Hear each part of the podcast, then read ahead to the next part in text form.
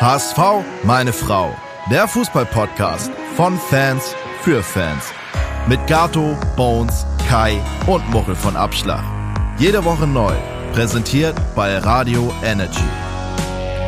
Und damit herzlich willkommen zu einer neuen Folge von HSV! Meine Frau! Und einer neben mir grinst hier schon und das ist Nicht Muchel. nicht Muchel, sondern Tim Leibold. Herzlich willkommen, Tim. Danke für die Einladung, Jungs. Freut mich, dass ich da bin. Wir sind heute in absoluter Bestbesetzung. Ihr müsst euch das so vorstellen, äh, bei uns hier im Wohnzimmer, äh, Bones ist mit dabei, Morgen Sinn. Kai ist mit dabei, Moin, moin. Muchel hier am Mischpult. Moin, moin, moin. Ich, Gato, ich bin auch dabei und natürlich Tim Leibold ist mit dabei. Nochmal herzlich willkommen, Tim. Schön, dass du dir die Ehre gegeben hast, äh, hier bei uns im HSV, in dem größten HSV-Podcast der Welt äh, dabei zu sein. Vielen Dank nochmal. Hat mich echt gefreut, äh, als äh, ihr mal gesagt habt, komm, komm doch mal vorbei und äh, blabber mal ein bisschen mit uns. Dachte ich, klar, nehme ich gerne an. Auf Und die, auf die Anfrage hast du gewartet wahrscheinlich. Ja, absolut. Dein Leben lang schon. Und es ist, glaube Seit der ich, Verletzung jeden Tag.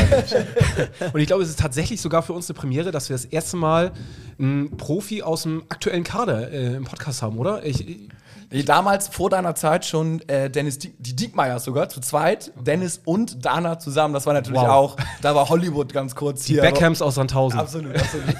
Das, war, das waren noch Zeiten, das war, das war herrlich.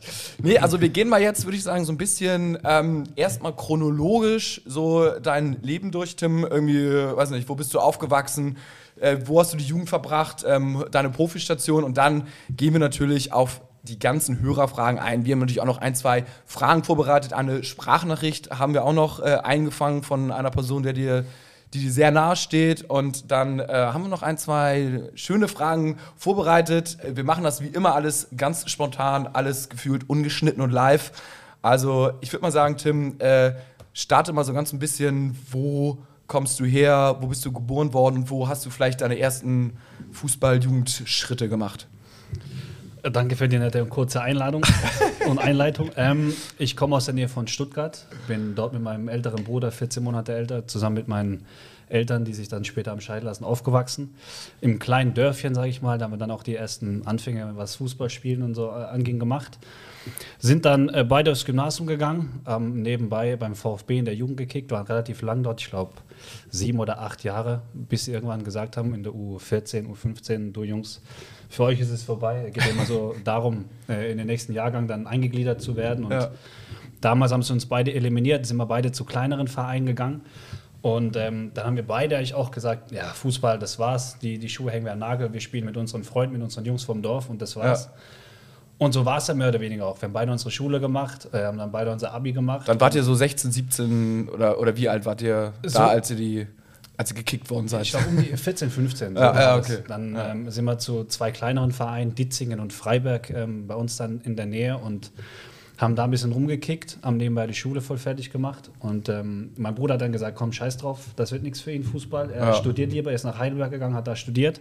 Auch eine geile Stadt, muss man sagen. Absolut.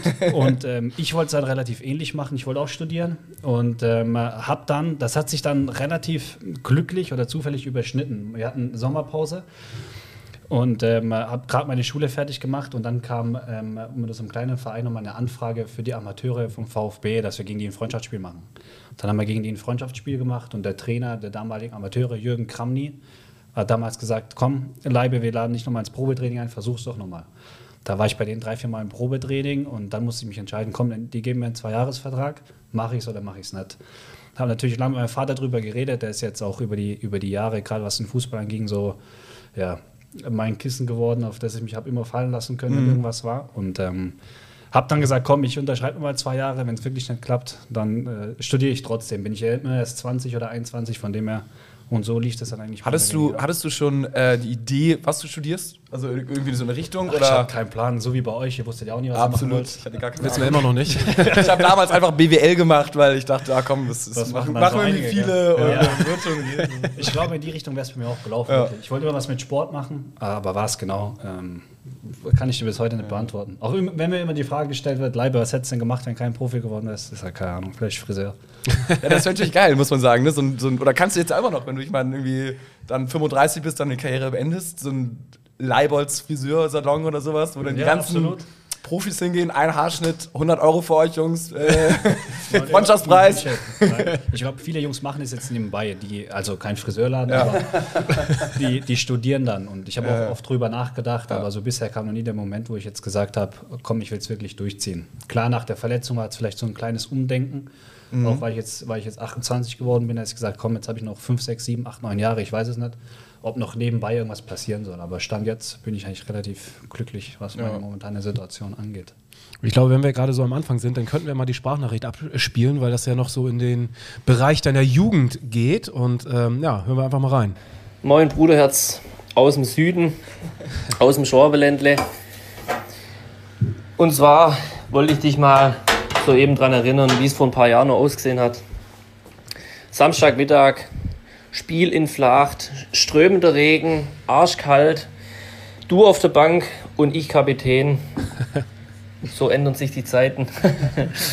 Bruderherz, ich wünsche dir viel Spaß beim Podcast. Ähm, halt die Ohren steif und äh, ja, geh mal wieder zum Friseur.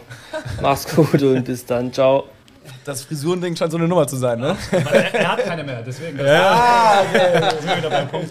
Ja, das war Steffen, dein Bruder, ähm, der irgendwie erzählt aus der Jugend, wo es irgendwie ein bisschen andersrum war. Ähm, ich glaube, du hast den, den besseren Weg, oder was heißt den besseren, aber den, den Profiweg eingeschlagen, im Gegensatz zu ihm. Ähm, ist das immer Thema bei euch so? Also, wenn ihr euch seht, ähm, wäre er auch gerne diesen Weg eingeschlagen oder. Ähm, Ähm, leider ja. Also leider ja in der Hinsicht, dass er natürlich auch gern Profi geworden wäre. Ich glaube, jeder kleine Junge, der irgendwie mal Fußball spielt oder gespielt hat, der hat sich früher erträumt, dass er mal Profi wird. Das ist, äh, ist natürlich Fakt.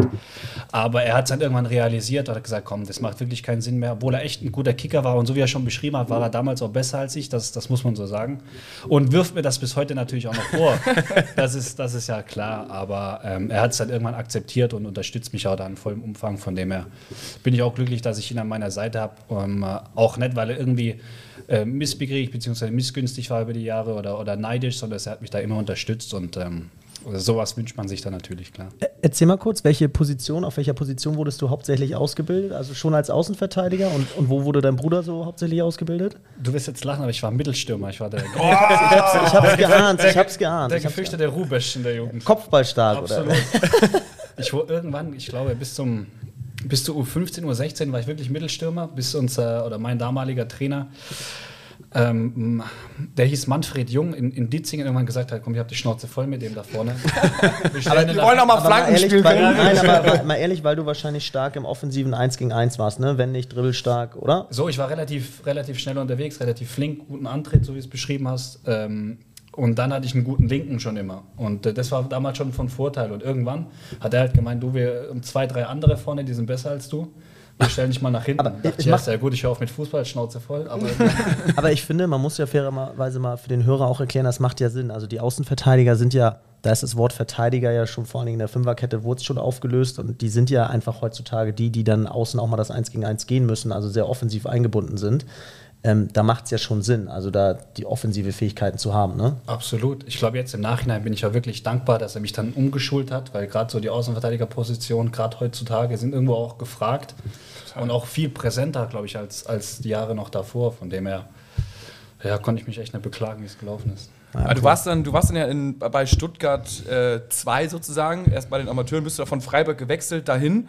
Da warst du dann von 2013 bis 2015 und dann war, glaube ich, so ein Point, entweder versuchst du es bei den Profis in Stuttgart oder du wechselst dann nach Nürnberg, ne? Genau so ist es. Die haben mir damals einen Vertrag angeboten im, im Winter um, 2014, 2015 und ähm, das war ein echt ein ordentlicher Vertrag, glaube vier oder fünf Jahre, aber ich hatte nie so irgendwie die Wertschätzung gefühlt, weil ich immer gedacht habe, komm, ich habe eigentlich relativ ordentliche Leistungen gebracht damals in der zweiten Mannschaft und sah mich selber bereit, ähm, den nächsten Schritt zu machen und wollte den auch gehen, aber ich hatte einfach nicht so das, das richtige äh, Gefühl, beziehungsweise die Wertschätzung war einfach nicht da und da habe ich gesagt, komm, ich probiere es in Nürnberg und gehe dann den einfacheren Weg vielleicht und äh, spiele dann zweite Liga, anstatt mich in der ersten Liga durchzuboxen. Und dann kam quasi Nürnberg und hat dann wirklich mit einer Charmoffensive so auf die zugekommen und hat dir das gute Gefühl gegeben und dann, ich meine, ist ja oft erstmals dann auch so eine Bauchentscheidung, ne? Also klar spricht man drüber und Finanzen und so weiter und so fort, aber also ich könnte mir schon vorstellen, wenn dann so ein Manager kommt und so ein Trainer kommt und dann sagst, wir bauen auf dich und du bist bla bla bla, dass man dann eher dann schon dahin wechselt, als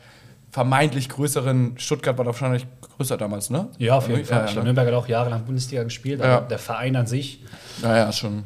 Ah, okay, grad- krass. gerade auch nach der Meisterschaft 2007, glaube ich, war dann schon ein anderes Standing auch im, im, im Fußballbereich. Aber irgendwie, ja, die Wertschätzung gefehlt und ich fand Nürnberg damals, beziehungsweise heute immer noch attraktiv und gerade auch für jüngere Spieler, ich war damals, glaube ich, 21, 22, war es ein Bombenentwicklungsschritt, von dem her. Ist ja auch ein Verein mit Tradition, der irgendwie eine coole Fanszene hat. Also ich, kann ich vollkommen nachvollziehen. vollziehen. also ich fahre auch immer gerne als Fan nach Nürnberg, weil es einfach auch äh, Spaß macht, da im Stadion zu sein. Jetzt irgendwie in zwei Wochen, glaube ich, sind wir wieder da. Ne? Am Genau, 5.3. Samstagabend. Genau. Ja. Also eigentlich perfekt so und äh, ja.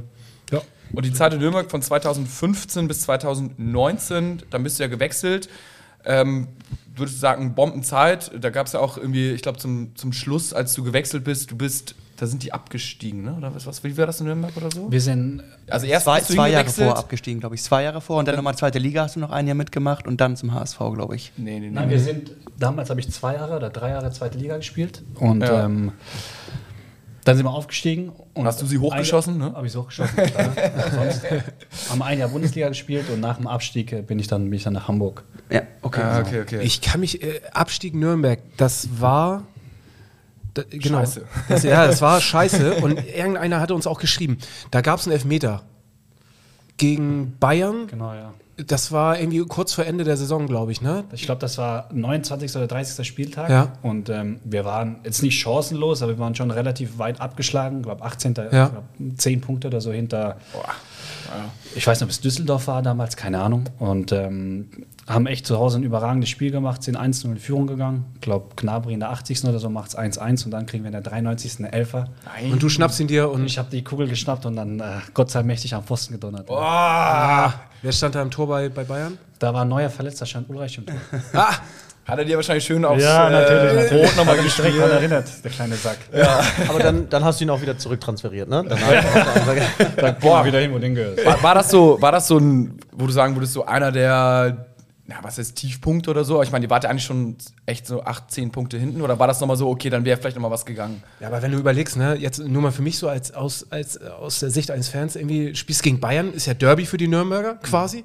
Stehst da unten drin, steht 1-1 und dann schießt du in der 93. äh, gegen Pfosten. Da würde ich mir so in die Hose scheißen. Also vorm Elfmeter schon. muss ich Also genau, sagen. also erstmal grundsätzlich die Eier zu haben, zu sagen, okay, den Ball schnapp ich mir, den, ne, also ich meine 2-1 gegen Bayern zu gewinnen, Auf jeden äh, Fall, klar. so, und dann schießt du ihn an Pfosten und am Ende steigst du ab. Gut, es war, war ja nicht ausschlaggebend nachher für den Abstieg, aber trotzdem, wow. Also es ist, Aber war, war das so, ich sag mal, krass sozusagen für dich? So ist das dann so, dass man wirklich so, ich sag mal, so Nächte nicht schlafen kann oder dass man wirklich das noch mega erinnert? Oder war das so, naja, komm, äh, hätten wir wahrscheinlich nicht mehr geschafft? Es ging eigentlich. Ich muss natürlich dazu sagen, ich habe, glaube noch nie in meinem Leben so viele Nachrichten bekommen wie an dem Tag bzw. an dem Abend. Also aus aller Welt kamen Nachrichten mit. Ich drücke es mal behutsam aus. Ähm, ja, du Sackgesicht, Ja, ähm, krass. du hast uns unseren äh, Wettschein versaut und nach dem Motto. Äh, das unterschätzt man echt. äh, Ja, wirklich. wieder. Und da muss ich dann schon kurz schlucken. Ich habe es dann ein paar Jahre zuvor, sind wir mit Nürnberg in der Relegation gescheitert Mhm. gegen Eintracht Frankfurt. Da war es dann ähnlich. Und ähm, deswegen kannte ich den Moment äh, oder die, die Gefühlslage so ein bisschen aus, aus, aus den Mhm. vergangenen Jahren. Von dem her, klar, war trotzdem ein verheerender äh, Moment für mich und für den Verein damals. Ähm, In der Saison, wo es mit Nürnberg nicht gereicht hat, also man sofort wieder runterging, das lief ja auch die komplette Rückrunde fast nicht gut. Die letzten elf Spiele, glaube ich, kein Sieg, glaube ich, zwei Unentschieden und sonst Niederlagen. ja, so ähm, wie geht man da als Mannschaft mit so einem, geht man da in den nächsten Spieltag, wenn man die letzten vier, fünf Spiele schon verloren hat? Also man sieht ja die Tabelle auch und weiß, man muss jede Woche neu eigentlich, man muss gewinnen. Am besten drei, vier Spiele in Folge und es klappt wieder nicht. Also hat man überhaupt noch Bock auf den Platz zu gehen? Klar, ich glaube, es gibt nichts Geileres, als in der Bundesliga zu kicken. Das wisst ihr hier beim, Ja. in, beim HSV genauso, genauso wie ich auch. Also, ich glaube, man sieht es gerade im Moment ganz gut bei Kräuter Fürth. Die schlagen sich auch relativ wacker. Eigentlich auch jetzt gegen Bayern haben sie kein Ja. verkehrtes Spiel gemacht, aber fahren trotzdem mit 4-1 nach Hause. Und Ja. die sagen sich natürlich auch, wir haben nichts zu verlieren. Wenn wir absteigen, dann steigen wir ab. Hat eh jeder, jeder gedacht vor der Saison. Und wenn nicht, dann schafft man so ein kleines Wunder. Und ich glaube, so war es bei uns damals auch. Ah, okay. Zwar in Dortmund mal eine 7-0-Schlappe bekommen, glaube In Leipzig haben wir sechs kassiert oder so, aber irgendwie war es trotzdem passiert geil. dem HSV auch. Nicht, nicht nur sieben, da waren es ja, nee. leider. Dann, dann 2019 kam das Angebot vom großen HSV und äh, du hast natürlich nur 1,5 Sekunden überlegt und sofort gesagt, es ist der HSV, da muss ich hin und dann zugeschlagen. Kann man so sagen. Es war wirklich, mh, das hängt mir auch heute noch so ein bisschen nach aus, aus Nürnberger Zeiten oder die Nürnberger Fans. Ich habe damals auch einen Podcast gemacht, glaube bei Nordbayern oder, oder, oder irgendwie Franken-Podcast schießt mich durch. Und ähm, da haben sie mich natürlich auch gefragt. Es war dann so im, im Februar, ähm, bevor die Saison vorbei war, was passiert denn, wenn wir absteigen im Club? Ob ich auf jeden Fall bleibe oder wie sieht es denn aus? Und da habe ich damals gesagt, ähm, äh, also abhauen wird ja nach, dem- nach dem Abstieg keiner, aber trotzdem überlegt man sich natürlich, äh, wie, wie der weitere Weg dann aussehen wird. Und das haben sie dann ein bisschen umgemurkst und haben dann äh, nach meinem Wechsel nach Hamburg geschrieben, ja, guck mal, erst sagt er hier, äh, gehen wird auf jeden Fall nicht und äh, dann haut er doch ab. So war das damals, aber der Anruf kam damals von Dieter Hecking und ähm, er hat mich dann wirklich auch äh, ja, ins Schwanken gebracht, weil ich wirklich dort bleiben wollte und gesagt hat, komm, ähm, ich habe es mit denen verkackt, ich will mit denen wieder was aufbauen. Ähm, dann hat er sich, glaube drei, vier Tage später oder so gemeldet und dann war ich wirklich hin und her gerissen, wusste echt nicht, was ich machen soll. Und deswegen war das schon, oder der, das Telefonat mit ihm der ausschlaggebende Punkt, zu sagen, komm, ich wechsle nach Hamburg. Ähm, du bist ja auch damals mit Hanno Behrens und Sebastian Kerk gut befreundet gewesen. Ich glaube, heute noch bef gut befreundet. Genau. Ähm, wie haben die sich gefühlt, als du meinst, na, ich werde wohl doch äh, jetzt zur Sommerpause gehen? Naja, man muss dazu sagen, glaube erstes, unser erstes Auswärtsspiel damals war in Nürnberg, da haben wir 4-0 gewonnen. Stimmt, ja. Und ich war danach bei, den- bei den Jungs in der Kabine und habe gesagt, ey Leibert, du hast alles richtig gemacht. also, das hat sich dann relativ schnell wieder relativiert. Ist ja auch das Profibusiness, ne? Also ich meine, irgendwie ist ja auch irgendwie dein Job so und Ich glaube, dass Fußballer das dann fast noch besser verstehen als Außenstehende, weil Ja, die das irgendwie selber wissen, wie das ist. Ne? Ja, absolut. Trotzdem auch in der Zeit in Nürnberg, gerade weil man so viel erreicht hat, man hat die Relegation verpasst, man ist gemeinsam aufgestiegen, abgestiegen. Das hat schon extrem zusammengeschweißt. Und äh, gerade die Spieler Hanno oder auch Kerki, mit denen war ich äh, jetzt nicht nur Fußballerkollegen, sondern wir waren richtig, richtig gut befreundet. Und dann hat es schon wehgetan, aber mein Gott, manche Abschiede, die, die tun leider weh, das ist halt so, ja. 1920 die Saison beim HSV äh, lief es dann ja vom Ding her für dich zumindest richtig gut. Von HSV sind nicht aufgestiegen sozusagen, aber ich glaube, du warst, hat Much, hast du gesagt, in der Kicker 11 des, Des Jahres. Jahres, Also es war ein, kann man schon reingemogelt. reingemogelt. Ja, es war schon eine Er super ja Saison. Ne? Alle Also- Spiele 90 Minuten, keine Sekunde gefehlt. Ne? also Und ich glaube, äh, die mit einer der meisten Torvorlagen, ich glaube nur Sonny hat die Saison irgendwie, gibt der Gast, sich da irgendwie nochmal Ja, einzuholen. der kleine Dreckspatz. Na, ist doch schön. Ja. Ja, äh, das, das ist cool. Und also das war natürlich auf jeden Fall mega. Dann auch äh, nächste Saison Kapitän direkt. Ähm, wie, wie- läuft das ab, Kapitän? Wird das heutzutage noch gewählt oder wird man da, hat das Dieter, ne, hat gesagt so, äh, Tim wird Kapitän oder was, wie sind da so die Mechanismen? Ich glaube, damals war es so, Dieter hat nicht verlängert, beziehungsweise sie haben sich nicht geeinigt auf, auf einen neuen Vertrag. so, Und dann ja. kam, Kam Tune, Tune, ne? Kam Tune, ja, genau. ja. Und äh, Ja. ich glaube, das handhabt jeder Trainer so äh, relativ eigen. Also er hat damals gesagt, komm, er will ähm, die Mannschaft wählen lassen und ähm, eigentlich, bevor wir dann die, die oder bevor die, die Namen zur Wahl standen, es waren dann fünf, sechs Namen, auch Hunter, Aaron Hunt war damals Mhm. noch da, der dann aber direkt gesagt hat, er will nicht nochmal äh, Kapitän sein, war im Vorjahr damals Kapitän und äh, dann kam er irgendwann auf mich zu, äh, Daniel, und hat dann gesagt, du, Leibe, willst machen? Ähm, ich hätte ein großes Standing in der Truppe und habe ich natürlich gesagt, klar, warum nicht? Und- bin ich bereit für und äh, Ist, ist, es Geil. denn, ist das denn so, dass, also hat Aaron Hunter Unrecht, wenn er sagt, nee, das, das möchte ich nicht mehr, weil das, keine Ahnung, zu anstrengend ist, mich zu sehr ablenkt? Ist es, kann man sich dann trotzdem noch genauso gut auf sein eigenes Spiel fokussieren? Ich glaube, jetzt im Nachhinein weiß ich schon, was er meint, wenn er sagt, die Verantwortung, die er da trägt und die Bürde, die man, die man da hat, gerade beim HSV, bei so, einem, bei so einem riesen Club, egal ob es jetzt um den Abstieg oder um den Aufstieg geht, die ist, glaube ich, als Kapitän schon enorm groß. Deswegen kann ich schon irgendwo nachvollziehen, wenn er dann irgendwann gesagt hat, du, ich habe die Schnauze voll, ich will mich lieber auf mein Spiel und auf, und auf meinen Fußball konzentrieren. Ja. Ist das, ist das so, dass du, ähm, ich, ich stelle mir das so vor, du, du gehst eigentlich, wenn du kein Kapitän bist, konzentrierst du dich rein auf das Fußballspiel. Und wenn du Kapitän bist, dann geht das schon los mit Presse vorher, nachher, Ansagen an die Mannschaft. Also gefühlt doch nur noch zu 50 Prozent konzentriert man sich dann auf sein Spiel und zu 50 Prozent um was drumherum, oder? So habe ich mich irgendwann auch gefühlt, muss ich echt sagen. Da ging dann wirklich so viel auch ähm, nebenbei verloren an Energie, die man dann nicht nur Absolut, auf dem absolut. Platz verschwendet, sondern das wirklich gerade, wie du sagst, egal ob es die Medien, die Mannschaft, äh, ob es ob es um den Verein ging. Und das habe ich dann schon auch irgendwann gespürt, dass es schon eine Umstellung war und man wirklich eine gewisse Zeit braucht, um sich auch daran zu gewöhnen, auf jeden Fall. Ja, gerade in Hamburg kann ich es mir auch sehr schwer vorstellen. Also das, ja. Aber da macht Bascho jetzt ja gerade einen ganz guten Job. Also Absolut, Ich ja. finde, ähm, hat man ja sowieso gerade das Gefühl, dass da irgendwie ein super Team auf dem Platz steht und irgendwie auch das Teamgefüge wirklich äh, positiv ist. Ähm, ich weiß nicht, du bist jetzt ja ein paar Jahre da. Ähm, ist, das, ähm, ist es die Saison anders als die letzten Jahre? Also ist es Die besser? Saison ist alles anders und wir Nee. steigen auf. Sag es! Ähm, Ob es anders ist, das wird sich zeigen. Ich glaube, in den letzten Jahren war es bis zu dem Zeitpunkt immer relativ gut. Und dann, dann ja. kam es von außen, intern, wurde dann immer gesagt, komm, ja, ein Spiel verloren, jetzt verkacken sie es eh wieder. Deswegen, jeder wartet ja mehr oder weniger einfach nur darauf, bis, bis der HSV wieder irgendwo in in Stolpern gerät und die Saison wieder, ver äh, Saison wieder verkackt. Weltklasse, dass das aber im Moment mit Pauli passiert. Ne? Das ist ja, sensationell, muss dass man mal sagen. endlich Und jemand die, anderes Die kennen die Situation dann nicht. Ich meine, am Genau. Anfang war es okay, die haben locker flockig da aufgespielt und sind dann Tabellenführer. Aber jetzt, wenn es dann so langsam Richtung Endphase der Saison geht und man ist wirklich mal oben und hat was zu verlieren, dann merken Total. das auch andere Vereine. Und gerade auch, auch wenn Pauli, auch wenn ich es nicht gerne sage, die spielen ja zwischendurch echt einen richtig, richtig guten Ball, Mhm. Dann ja, kommt man schon noch mal in, ins Nachdenken auf jeden Fall. Aber so wie du es jetzt beschrieben hast, die Spiele, die ich jetzt letzter Zeit vom Fernseher oder auch im Stadion gesehen habe, das ist schon irgendwie was anderes. Auch jetzt gegen Sandhausen, obwohl es in der ersten Halbzeit wirklich kein gutes Spiel war, hatte ich jetzt nie das Gefühl, dass sie das Ding dann verlieren, sondern es ist eher andersrum. Hinten raus könnten sie es dann eigentlich noch gewinnen, wenn hier äh, Chuck Metaze mal das, äh, das Tor treffen will. Und, ähm, Der übrigens dringend einen Friseur bräuchte. Ja. Also, dass du da mal, also Der wäre erst Bart, Bart und Haare. Bart und Haare und Stutz ein bisschen höher ziehen. also aber das ist der Thomas glaub- Müller der zweiten Liga. Absolut. Das ist Georgier, ich glaube, das muss mir zugute Sag mal, aber nochmal eine andere Sache. Ich muss eine Lanze für dich brechen. Ist es wahr? Äh, ich war jetzt zufällig im Stadion gegen Sandhausen und äh, habe, glaube ich, aus dem Augenwinkel gesehen, wie deine beiden Eltern im HSV-Trikot auf der Tribüne äh, angefeuert haben. Ist das wahr? Klar.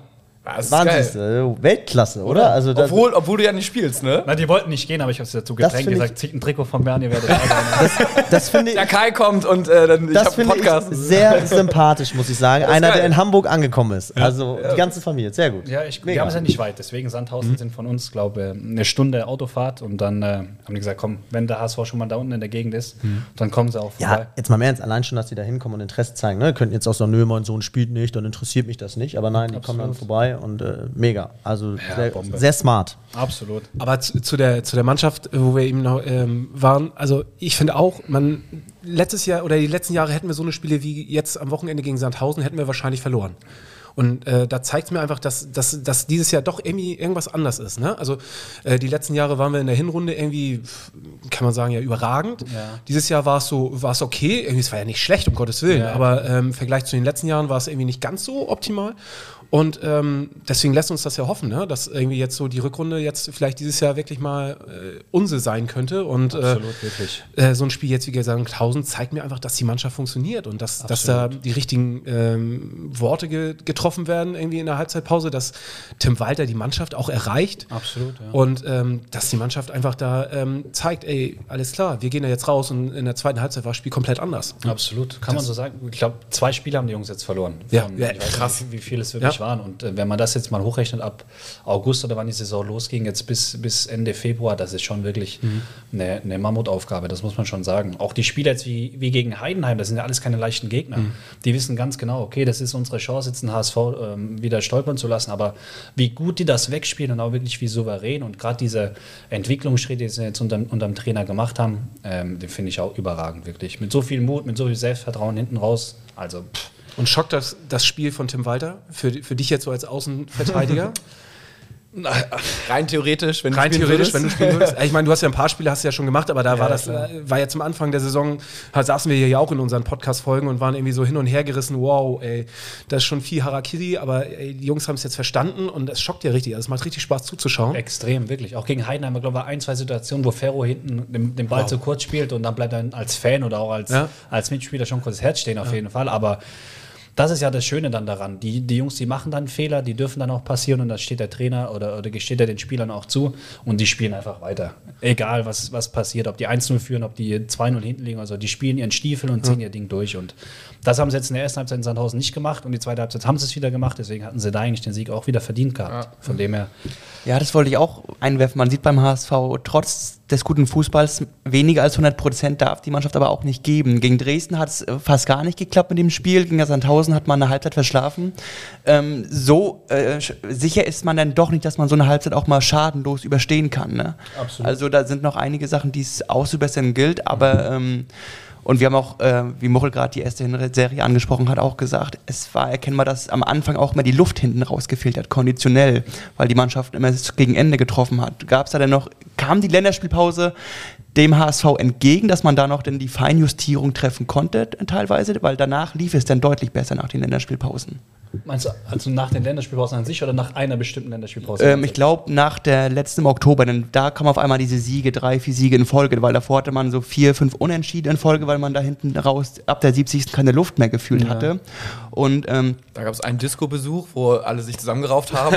weil Mannschaften, die gegen Düssel Mannschaften wie Düsseldorf, die eigentlich haushoch unterlegen waren, man hat keine Torchancen vorne gemacht und hinten raus war man ein bisschen schläfrig und hat so 1-1 Dinger kassiert, die eigentlich völlig unnötig waren anhand des Spielverlaufs. Ja, absolut. Ich glaube, man muss es auch immer so sehen. Ich glaube, jeder verpasste Aufstieg für den HSV ist ja wieder irgendwie auch eine neue Chance dann wieder für andere. Also im Sinne von, der HSV steigt nicht auf, setzen auf eine relativ erfahrene alte Ja. Truppe mit Ulreich, mit Leister, mit Terodde, mit Chasula und ähm, strukturieren dann wieder alles rum. Es kommt ein neuer Trainer, Ja. es kommen neue Spieler, es kommt ein neues System und das braucht natürlich alles Zeit. Und äh, so war es bei uns am Anfang, glaube ich, auch. Das waren dann acht, neun, zehn, elf Spiele, wo es wirklich Zeit gebraucht Ja, hat, auch okay. für für die, für die Spieler, sag ich schon, für die Zuschauer draußen, um das Ganze mal ja, so ein bisschen ähm, anzusehen und zu, zu verstehen, was sie überhaupt wollen. Weil ich glaube, jeder äh, normal, normal tickende, der da ins Stadion geht und den Fußball sieht vom HSV zum ersten Mal, denkt sich, haben wir nicht alle Latten am Zaun. Und so ging es uns natürlich als Spieler am Anfang auch, aber äh, wie ihr schon jetzt gesagt habt, so viel Vertrauen, wie die Jungs jetzt momentan ausstrahlen, auch gerade so diese Länderspielpausen, die du jetzt an, ansprichst, die dann einfach nochmal an der Feinjustierung schon ex extrem auch helfen, das zahlt sich schon aus, das muss Ja. man sagen. Also ich werde mich immer noch an, an das Treffen mit Tim Walter ganz am Anfang der Saison. Ich war von Anfang an Ah, irgendwie. Muchel muss sagen, ein großer Tim Walter-Fan. Wir alle waren hier noch so kritisch und das so, ah, sechs, sieben Spieltage hält er durch. Und Muchel hat er. Aber es lag auch daran, dass ich ihn getroffen hatte und mit ihm kurz gequatscht hatte und zu ihm gesagt habe, ey, ich sag, wow, das Spiel am Wochenende, ähm, da ist mir aber schon ziemlich häufig das Herz in die Hose gerutscht. Also bei dem Spielstil und hat er mich angeguckt und hat gesagt, todernst, da wirst du dich dran gewöhnen müssen. Und da war, war danach so für mich so der Punkt, wo ich gedacht habe, okay, der meint das wirklich ernst und ähm, dem ist das scheißegal. Wenn wir ein Tor hinten fangen, scheißegal, es geht weiter nach vorne. Aber so, so ist er halt auch, als Mensch. Also ihm ist wirklich scheißegal, was links und rechts geredet wird. Er hat seinen klaren Plan und zieht seinen Stiefel gnadenlos durch. Und der, der mitzieht, zieht mit. Und der, der nicht mitziehen will, den, den lässt er links liegen. Ist halt so, ja. Ah, finde ich cool. Und es ist ja für gerade für die Verteidiger einfach auch ein attraktiver Fußball, oder? So mit eingebunden zu sein. Natürlich. Auch So. die Trainingseinheiten. Ich meine, viele Trainer auch in der Vorbereitung setzen dann auf viel Kondition und auf viel äh, Training ohne Ball. Ich glaube, ich weiß nicht, ob es in der Zwischenzeit anders war. Ähm, es gab nicht ein Training, wo, wo der Ball nicht dabei war. Und das ist als Fußballspieler das ist einfach nur bombastisch. Und Und ich finde, er spricht die Sprache der Spieler. Also ich finde, er, hat, er, ist, also er ist kein Assi, aber er ist, er ist, er ist einfach, nein, er ist einfach, im, im Herzen ist er einfach, er ist ein Buffer. So, ne? Ja, Und- absolut. Er ist authentisch. Genau. Und das So- transportiert er auf uns über und ich glaube auch auf, auf die Zuschauer Ja. und auch auf, aufs Spiel. Ich glaube, so wie er am Spielfeldrand agiert, genauso ist er auch. Also von dem her, er macht da, macht da keine Nummer oder macht da irgendjemand was vor, sondern er ist so, wie er ist. Und das ist top. Ja, das ist, äh, wir haben natürlich ganz viele Fragen äh, hier bei Instagram und auch in unserer Discord-Gruppe bekommen. Ähm, Lukas fragt natürlich aktuell die Fragen aller Fragen, wie läuft die Reha? ja. Überraschend jetzt. absolut, absolut. Das muss natürlich einmal äh, abgehakt werden. Also du bist ja aktuell noch verletzt, aber ähm, man hat dich schon wieder auf dem Trainingsgelände gesichtet, ne? Genau, richtig. Ich glaube, jetzt ist es knapp dreieinhalb Monate her und ähm, ja, ich mache wirklich Fortschritte, bin ähm, richtig gut im Zeitplan und hoffe natürlich, dass ich schnellstmöglich dann spätestens im April, Mai auch wieder zur Mannschaft stoße. Ja, cool. Das heißt, aber den Ball hast du noch nicht wieder am Fuß. Doch, aber nur am linken. Der rechte, der ist noch im Tiefschlaf. also, Also ein bisschen so zumindest. Ja. April, Mai heißt ja so am Saisonendsport. 21. Mai Pokalfinale hättest du. Zeit. arbeitest du. Zeit. Das ist das perfekte Timing und Ziel. Genau. Ja, sehr gut, sehr gut, sehr gut, sehr gut. Kürzeste Weg nach Europa, ist herrlich. Absolut. Es ist jedes Mal Thema hier. Also Gato sitzt hier auch gerne mit dem Europapokal-Pullover und äh, ja. sehen uns, sehen uns schon äh, da in Europa. Ja, aber cool. Ähm, dann haben wir noch, äh, ich, ich glaube, Kai, die, die Frage hat mir vorab auch nochmal so die, die Frage nach, äh, die klassische äh, Frage bei einem Bewerbungsgespräch nach den Stärken und Schwächen.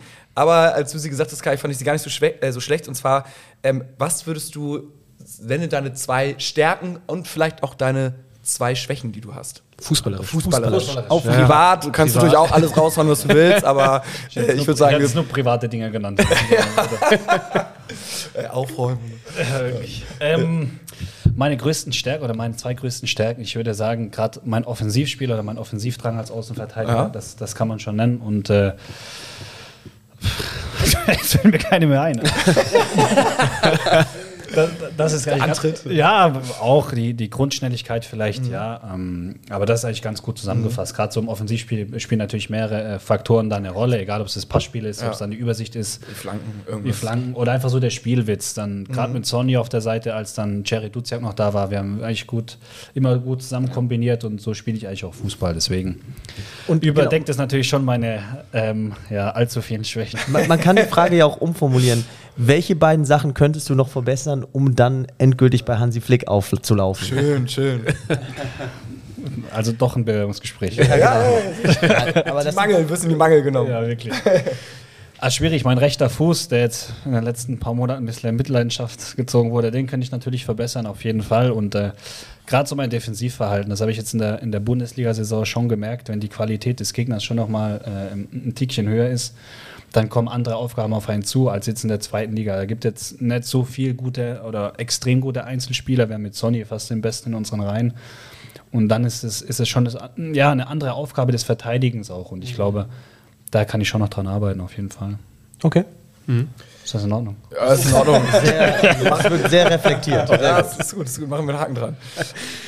Eine Frage hatten wir noch bekommen und zwar ähm, haben wir schon ein paar Mal auch so, wir haben hier schon ein paar Mal gesessen und so drüber diskutiert, was müsste man mal machen, um den Mannschaftsgeist irgendwie zu stärken. Das war so zu Zeiten, wo es irgendwie, wo man das Gefühl hatte von außen, das war irgendwie nicht so, nicht so ganz im Rein. Äh, natürlich ist das für uns immer so von außen ne, immer schwer einsehbar, aber äh, dann tauchen ja doch ab und zu mal wieder so Videos auf von irgendwie Einstandssingen und äh, sonstigen Traditionen. Was gibt's da so, was, was ist da so das Lustigste, was dir da so äh, über den Weg gelaufen ist, ähm, vielleicht beim HSV oder auch bei anderen Vereinen, was man so zum Einstand gemacht hat? Also gibt's, Schöne, ist schöne das, Frage. Ist da, gibt's da so Tradition? Da, ja, da gibt es welche, auch in, auch in Nürnberg welche, genauso wie, wie in Hamburg. Da gab es ein, zwei, über die sollte ich jetzt nicht sprechen. Es hören- Jungs- es hören kaum Leute zu. Alles, alles die Jungs, die das erlebt haben, ich glaube, die haben bis heute nicht ihre Klamotten gefunden. Das lassen wir jetzt mal. Inwiefern, was war da so ganz umrissen? Was ist Die das? sind wahrscheinlich im Rucksack von Bernd Knebel aufgetaucht. ungefähr im, Pa- im Park. Ja. Ähm, ja, ich glaube, gerade was dieses Singen angeht und sowas, ist ja mehr, mehr oder weniger obligatorisch. Ähm, wir haben dann, was auch eine ganz coole Idee war in, in, in Anfangszeit dann in Hamburg, dass wir das umstrukturiert haben und gesagt, komm, die Jungs, die neu sind, die müssen dann irgendwas für einen guten Zweck sponsoren, im Sinne von irgendeiner Einstiftung, irgendeine äh, eine Einrichtung oder eine, irgendeine Stiftung. Und das war eigentlich ganz, ganz cool, mal was anderes.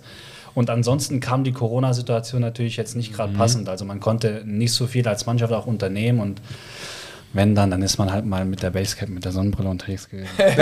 Da hat man auch mal undercover auch mal irgendwie. Aber wie sind denn, also was mir gerade spontan einfällt, apropos Teamgeist, ähm, wir hatten letztens die Diskussion hier im Podcast, äh, da wurde nach irgendeinem, ich glaube nach Köln, ne, nach dem Köln-Spiel wurde zurückgeflogen und nicht mit dem Bus gefahren und Stimmt, da, ja. da, da war Muchel großer Busverfechter und ich ja eigentlich auch und so, mal, da muss man auch mit dem Bus zurückfahren und dann irgendwie eine Kiste Bier mit reinnehmen und dann irgendwie Teamgeist und dann trinkt man ein und so. Ich, es ging darum, dass in der, in, den, in der Presse darüber diskutiert worden ist, schafft man es, wenn man in die Verlängerung kommt oder ins Elfmeterschießen, schafft man es dann noch mit dem Flieger wieder zurückzukommen oder muss man über Hannover fliegen und muss dann von da aus mit dem Bus zurückfahren? Und dann haben wir gesagt, ey, wenn du das Elfmeterschießen gewinnst oder so, so weit kommst im DFB-Pokal gegen Erstligist, ey, dann fährst du danach mit dem Bus zurück, dann hast du irgendwie ein paar coole Stunden. So weit ist es jetzt von Köln auch nicht. Wir hatten eine Kiste Bier mit reingeladen im Bus oder auch ein paar mehr, gerade wenn man gewonnen hat und kann das Spiel entweder gleich aufarbeiten oder man feiert einfach mal diesen Erfolg für eine kurze Zeit. So und ähm, Ist das die Realität oder ist denn Profifußball zu sehr Profi oder gerade die Jüngeren eher äh, Handy, kein Alkohol und äh, alle sind happy, wenn sie so Scheuklappen runter und fliegen können? Ich glaube, sowohl als auch der Trainer ist, glaube ziemlich akribisch in seiner Arbeit. Und der gibt uns natürlich auch gerne mal ein, zwei Tage frei, wenn er weiß, okay, die können mal durchschnaufen und haben es verdient und haben auch die, die Zeit dafür. Aber ich glaube, drei Tage später, vier Tage später haben die Jungs wieder gespielt. Deswegen ging es dann eher so um den äh, regenerativen Faktor, zu sagen, okay, die sind schnell wieder zu Hause und können sich in, in ihre Koje legen und pennen. Ich sehe es aber genauso. Ich finde es auch relativ geil eigentlich, gerade nach so einem Sieg in Köln, der jetzt nicht gerade äh, er erwartet wurde, sich mal äh, ein reinzulernen, jetzt übertrieben, einfach mal ein paar Bierchen zu ein Reinleiben. Ein Reinleiben. Einverleiben. Nur drauf gewartet. Haben auch den Namen des Podcasts. Und ähm, da bin ich eigentlich auch ein, Fan von. Aber du hast schon angesprochen und, und da ist auch ein Stückchen Wahrheit dabei. Gerade die Generation heute, die jüngeren Spieler und auch gerade die Spieler, die gebraucht werden, egal ob es jetzt ein Ali Du ist oder ein, ein Jatta ist oder viele Jüngere auch, so das Thema Alkohol beziehungsweise das Thema mal so richtig feiern und mal Schlagermusik hören, das gibt es bei denen nicht mehr. Das ist leider so. Und da gibt es nur noch wenige bei uns in der Truppe, vielleicht an, an, der, an der Handvoll fünf Stück, die dann wirklich noch Schlagermusik hören und dann auch nach dem Spiel mal mit den Physios oder mit den Trainern ein Bierchen trinken. Und der Rest, Pierre Michel ist ja nicht mehr da. so ist, der hat nämlich für den Rest getrunken. Ja, ja, und, des, und deswegen gibt es das ähm, leider nur noch selten, das stimmt, ja. ist ja auch dann schwierig. Also bei uns, wir haben Hockey so semi-professionell sozusagen gespielt. Zweite Bundesliga, Kai, erste Bundesliga und sogar Champions League. Ähm, Habe ich auch noch ein paar Fragen dann nicht nach. Ja, klar, ganz Stärken, Schwächen, ganz alles. ähm, aber da, da ging tatsächlich der Teamgeist wirklich so zu 80, zum Großteil auf jeden Fall über diese Rückfahrten, über irgendwie Alkohol, weil natürlich alle und dann alle irgendwie Musik an und dann hat man, keine Ahnung, natürlich verbotenen Alkohol getrunken und das erlebt und keine Ahnung was so. Also das war dann schon irgendwie so, äh, also irgendwie hatten wir nur die Schiene, irgendwie die hat super funktioniert. Wir waren wirklich jeder, wäre für den anderen gefühlt gestorben und so. Deswegen dachte ich so, wow, ey, wenn das halt beim Profifußball fehlt, dann muss man das ja irgendwie anders hinkriegen, dass das halt so ein eingeschworener Haufen ist. Und das Auf ist nicht ganz easy wahrscheinlich, ne? Ich glaube auch, je, je, je höher es geht, beziehungsweise je höher die Qualität wird, desto weniger wird das, gerade was du, was du angesprochen hast, dieses Mal zusammen weggehen, zusammen mal ein Trinken gehen, was einfach dazugehört, egal ob du jetzt Bundesliga spielst oder, oder nicht. Und ich kenne das dadurch her, dass ich, dass ich in der fünften Liga noch gespielt habe, in, in der Oberliga, und da war es genauso. Da ging es nur über, über einen Teamgeist, über Zusammenhalt, und wenn das nicht funktioniert hat, dann war alles andere, das lief dann einfach nicht. Und das fehlt manchmal, vielleicht nicht, nicht in unserer Truppe, aber in, in, vielleicht in vielen Mannschaften, so dieser Spirit. Einfach mal zu sagen, komm, wir gehen jetzt mal zusammen ein, ein Weglöten und ähm, ja, wir stärken einfach unseren Teamgeist wirklich. Ja, absolut. Deswegen, gerade in der zweiten Liga, wo viele über Teamgeist ähm, äh, Total. Weil die Mannschaften, die aufgestiegen sind, die waren ja alle dann äh, letzte Saison halt oder so Bochum oder sowas, waren ja keine Übertruppen. Nein, absolut. Die waren einfach eingespielt und wahrscheinlich irgendwie Teamgeist, hatten ein, zwei Spieler, die kicken konnten und dann. Siehst du ja auch bei St. Pauli gerade, ne? Also ich meine, klar, die spielen auch einen guten Ball, aber die sind äh, aus, der, aus den letzten Jahren auch so im Team geblieben und das äh, bildet natürlich auch einen, einen guten Teamgeist und ein gutes Zusammengehörigkeitsgefühl. Richtig, so, ne? das siehst du zum Beispiel auch bei Heidenheim. Ich weiß nicht, wie lange die Jungs jetzt schon, ne, schon zusammenspielen. Klar, ändert die oder ähm, ändert der Trainer da mal verschiedene Positionen was, aber so das Grundgerüst, das, ist, das ist bei denen immer vorhanden. Und die spielen jedes Jahr vorne mit, nicht weil sie den schönsten Fußball spielen, aber einfach, weil sie ja ihr Herz auf den Platz lassen und weil sie wissen, okay, als Mannschaft können wir bestehen und wenn das nicht der Fall ist, dann haben wir in der zweiten Liga keine Chance. Wie ist das jetzt so gerade Corona? Fällt mir auch gerade äh, ein, außer du wolltest gerade, Nee, aber nee, äh, die jungen Spieler. Ich meine, du bist jetzt mit 28, äh, darf man ja eigentlich fast, äh, würde, ist ja eigentlich schon krass zu sagen, der viertälteste Spieler im Kader. Ähm, wie ist das so mit den jungen Spielern? Wie, wie werden die in dieser Zeit jetzt so gerade an die Hand genommen? Wie erleben die das äh, Corona-bedingt? Ich meine, da gibt es einige Spieler, die haben noch nie vor einem vollen Stadion gespielt. Die kennen das gar nicht, wie das ist, wenn man mal irgendwie ähm, ein Derby aufläuft läuft und äh, da fliegen ein paar Böller, die, die Stimmung brennt und äh, das kennen die alle gar nicht. Also Nee, ke kennen sie nicht und ich hoffe natürlich, dass sie es jetzt in, Zukunft endlich kennenlernen, weil die, die Lage sich ja wirklich entspannt. Trotzdem ist es nicht einfach, gerade was die jungen Spieler angeht. So wie ich es vorher schon mal angerissen habe, du hast viele junge Spieler im Kader. Das war in den letzten Jahren, wurde, wurde das immer mehr. Auch bei uns ist es dieses Jahr extrem, extrem hoch, wie viele junge Spieler zwischen 18, 22 und 23 da auf dem Platz rumlaufen. Und du hast die Spieler natürlich auch, ähm, die du brauchst. Also du hast mit, als Beispiel jetzt mit Farid einen, der eigentlich wirklich richtig, richtig gut spielt. Du hast mit Bakar einen relativ jungen Spieler, dann hast du hinten dran mit Ludovic Reis einen jungen Spieler, der, der unser Innenverteidiger Mario Vuskovic, der, der spielt, ist extrem jung. Und du baust auf die Jungs. Deswegen ist es nicht ganz so einfach, auch was so ein Innenleben in der Kabine mal angeht, ähm, da wirklich dann von Anfang an so eine gewisse Hierarchie zu bilden. Das dauert dann wirklich, weil weil du hast dann einen gewissen Stamm, aber wenn der dann nicht mehr spielt und dann als, als Spieler, als älterer Spieler, der nicht spielt, den Jungen zu sagen, der jedes Spiel macht, du hör mal zu, du läufst von links nach rechts und machst es genauso wie ich sag, das ist manchmal nicht so einfach. Ja. Ja, jetzt, jetzt haben wir viel, äh, würde ich sagen, eigentlich abgedeckt und abgehakt. Ähm, ich gucke noch mal ganz kurz in die Runde. Habt ihr noch irgendwelche vielleicht verrückten Fragen out of the box? Jetzt ist die Chance da, sozusagen. Äh, was- Ich komme auch wieder, ich komme auch. verrücktester Spieler in der aktuellen Truppe? Oh, schön. Definiere verrückt. Ja, gute Frage. Also Willenlo der die willenlosesten Aktionen auf dem Platz hat. Also Oder neben Platz. Fluch und neben, Segen. Neben Platz auch. Ich finde aber auch, ja, einmal Beides, neben und einmal auf dem Platz, genau. Stefan Ambrosius. Oh nein, warum sage ich jetzt nicht?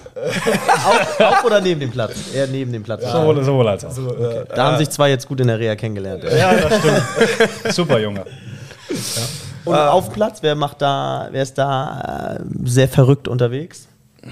Ah, Ich glaube, dieses Jahr hält sich wirklich in Grenzen. Wir hatten mit Rick van Drongelen einen, der dann ja, auf dem Platz schon mal ja, eine andere Rolle gespielt hat. Aber dieses Jahr ist es wirklich dann eher ja, der Trainer, der das Ganze übernimmt. Ja, sehr gut. Äh, Aber ich gute find- Antwort. Ich finde. Vuskovic aber auch, ne? Der ist schon, also dem möchte ich nachts auch nicht irgendwie äh, begegnen. Also ich glaube, der, der schlägt auch dahin, also der geht dahin, wo es weh tut. So, Das ist ne? echt interessant. Zum Beispiel meine Mutter, die guckt natürlich auch jedes Ja. Spiel vom Fernsehen, die sagt genau das Gleiche. Ja. Wenn du den Jungen aber dann mal in der Kabine erlebst, Ja. was es wirklich für ein ja, ganz lieber Kerl ist, dann denkst du ja, was geht denn hier jetzt für ein Ja. Film? Also ja, das ist immer wirklich interessant zu Das hören. Gegenteil von Rick, von Drongelen, da habe ich mir gedacht, der ist in der Kabine, macht sich mit so einem Strobolicht irgendwie warm, hört Technomusik und wartet, bis er Menschen fressen kann. New so Kids. ungefähr.